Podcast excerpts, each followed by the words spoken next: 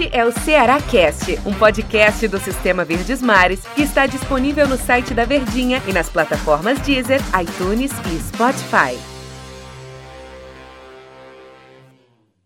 Oi, pessoal, um abraço para todos vocês. Chegando com o nosso Ceará Cast todo dia. Estamos aqui batendo papo, conversando, resenhando, analisando que mais de tantos anos aí, Tony Alexandrino? O que tiver a gente tá falando aqui do Ceará, né? Rapaz, fazendo a saudação comum de um amigo nosso, bom dia, boa tarde, boa noite, boa madrugada. Toda vida ele faz isso, é só isso que ele faz. E... É, e, quem, e, mandando mensagem ao mesmo é... tempo, não tem problema não.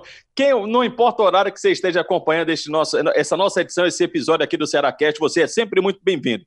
E não sei que horas você está acompanhando, se é no começo da madrugada, no comecinho do sábado ou pertinho do jogo. O certo é, Tom, é hum. que, independente de qual hora que o ouvinte, que o, o internauta, que o torcedor do Ceará esteja acompanhando, a gente sabe que o Ceará não vai contar com cinco jogadores titulares, né? Pelo menos eu acho esses caras titulares.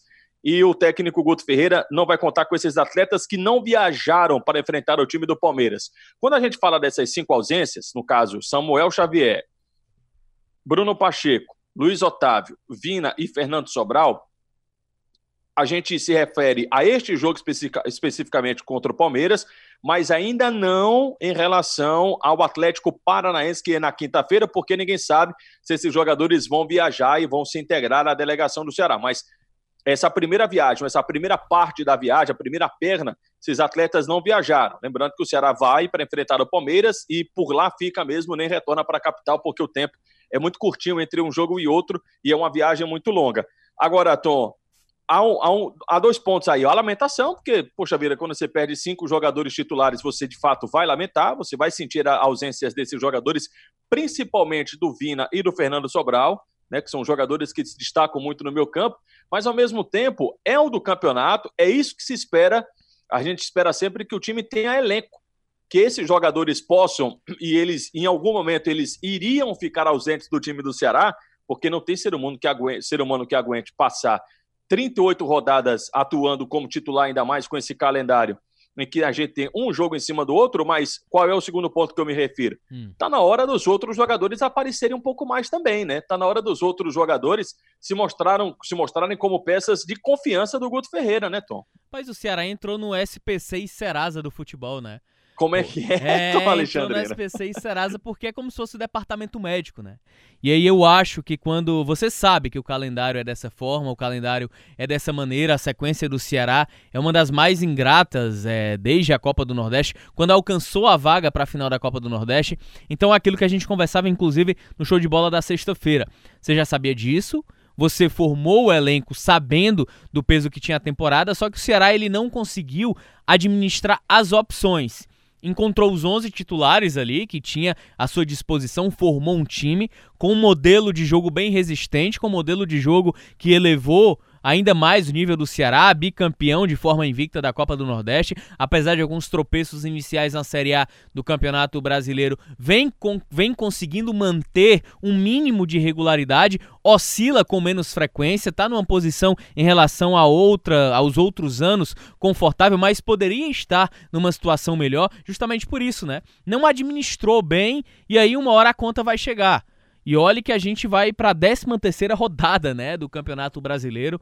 É, você perde, entre aspas, alguns jogadores importantes porque você corre o risco daqueles jogadores estourarem.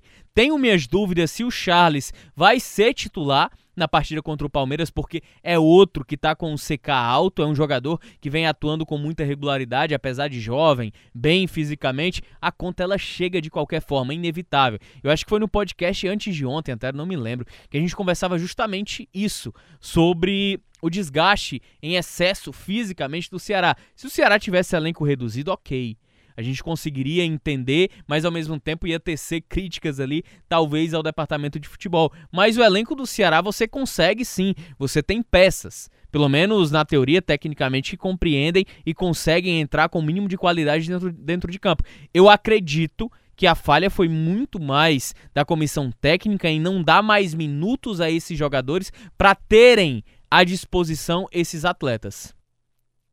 Ô, Tom, eu, no, no show de bola da sexta-feira, é, a gente até discutiu, discutiu no bom sentido, a gente debateu lá no show de bola de que, na, no meu entendimento, o, houve uma falha de estratégia do Guto Ferreira. Você acha que não? Por exemplo, eu usei como, como exemplo a Copa do Brasil. Eu disse uhum. que contra o Brusque o Ceará poderia ter dado esse descanso para que não chegasse a esse momento contra o Palmeiras e você ter que não, não poder contar com esses jogadores, senão eles vão ficar machucados e aí perderia esses atletas por mais tempo aí ao longo da temporada. Só que ao longo do programa eu fui refletindo e você foi me convencendo, Tom, que na verdade o grande problema do time do Ceará, eu acho que a gente vai creio que nós vamos concordar no que eu vou falar aqui e serve de análise de pensamento aí para o torcedor. O grande problema não é a questão da falha da estratégia. O grande problema é você não ter outros jogadores, você tem a quantidade, mas você não tem a confiança nesses outros jogadores para este 11 que você se referiu, Tom, que o Guto Ferreira encontrou. O Ceará, ele chegou a este momento da exaustão desses jogadores, não porque, na minha cabeça, porque o Guto Ferreira tenha falado, não, tem que jogar com esses jogadores sempre. Porque uhum. creio que ele não tem nos outros atletas, ou os outros atletas ainda não apresentaram, possibilidade de, de substituição à altura e assim você sempre fazer as alternâncias ao longo, da, ao, longo, ao longo das rodadas, ao longo da temporada. Eu acho que é isso. Me convenceu, por um lado, Tom, que é muito mais uma questão de grupo, de elenco, de qualidade de elenco, do que propriamente uma falha de estratégia do técnico do Ceará. É, é, uma, é uma situação que o que nos aparenta é isso, né? É, eu acho que é o óbvio da gente pensar da seguinte forma, até o torcedor, de que, ah, se o Guto ele não fez essa testagem é porque não tem qualidade técnica suficiente para isso. É, eu lembro muito bem o que ele falou a respeito do Juninho Quixadá. É um cara que está abaixo de todos os outros, técnico e fisicamente. Foi sucinto demais nessa definição. E aí me preocupa. Eu acho que a partir do momento que a gente. Claro que tudo a gente tenta ler as entrelinhas, né? O, o que indiretamente a gente busca de respostas a partir das entrevistas coletivas. É de que me preocupa, porque você tem uns 11 titulares. E aí, proporcionalmente a isso, você não tem um substituto imediato, como por exemplo, é, aos zagueiros. Você consegue pensar Klaus, você consegue pensar Gabriel Verdade. Lacerda. Aos dois laterais você pensa. E aí vamos lá para o ponto mais crítico, né? Que eu acho que faz parte de umas espinha, da espinha dorsal do Ceará.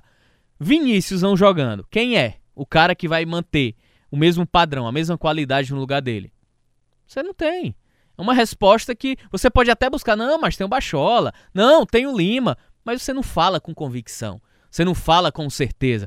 Ah, se o Panhussá não joga, quem é que joga? Ah, o Klaus. Se o Klaus estiver bem, então o Klaus. Você de imediato você já tem a resposta. Quem é o substituto do é, Fernando Sobral? Não tem. Você não, não tem. tem. esse cara. Até tem no elenco, mas eu, eu digo de convicção, de que se aquele cara entrar, você vai conseguir manter o, o mesmo nível. O Eduardo é, demonstrou qualidade para ser uma boa reposição ao Samuel Xavier quando necessário. O próprio Alisson, da mesma forma, é um lateral alto, é um lateral que tem boa velocidade, tem, é, tem envergadura. Então, nas laterais, você já tem um pouco mais de tranquilidade. Clebão não joga, você já sabe que é o Sobs. Do lado esquerdo, Leandro Carvalho não joga. Ah, Matheus Gonçalves, isso mais de Matheus Gonçalves não marca bem. Você sempre tem alguns senões. Então, isso me preocupa de verdade porque a temporada ela ainda está no início. Ela não está nem na metade e nem perto da metade. Ela ainda está no início. E isso fica muito claro porque é a primeira vez que o Guto Ferreira faz uma alteração ou, alterações, porque no caso será no plural, em que é a opção dele mesmo. Contra o Internacional, o Ceará não teve quatro jogadores, mas todos eles por suspensão. O Bruno Pacheco foi expulso, o Leandro Carvalho foi expulso, Samuel Xavier foi expulso, Luiz Otávio tomou o terceiro cartão amarelo.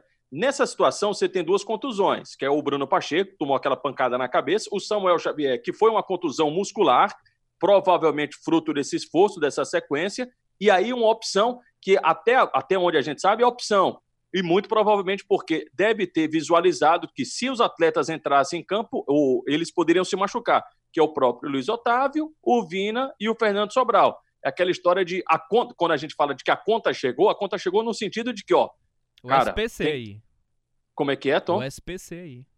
É, a conta chegou, ficou, foi logo pro SPC. De que ou, ou a gente tira um pouquinho o pé do acelerador e aí vê se de fato esses outros jogadores, se o Wesley, se o Eduardo é de fato uma sombra, se o Alisson, né, é, de, é, de verdade pode ser ali um, um, jogador que briga por posição juntamente com o Bruno Pacheco, se o Lima vai ter sequência, se o Bachola pode jogar sem se machucar, se o Matheus Gonçalves vai ter mais um entendimento na questão tática, se o Sobis de fato ele consegue atuar os 90 minutos, se não todos os jogos, mas intercalando com o Clebão e assim ele se adapta ao estilo de jogo do time do Ceará porque está chegando esse momento, aliás, chegou este momento de contar. E o Tom falou agora há pouco.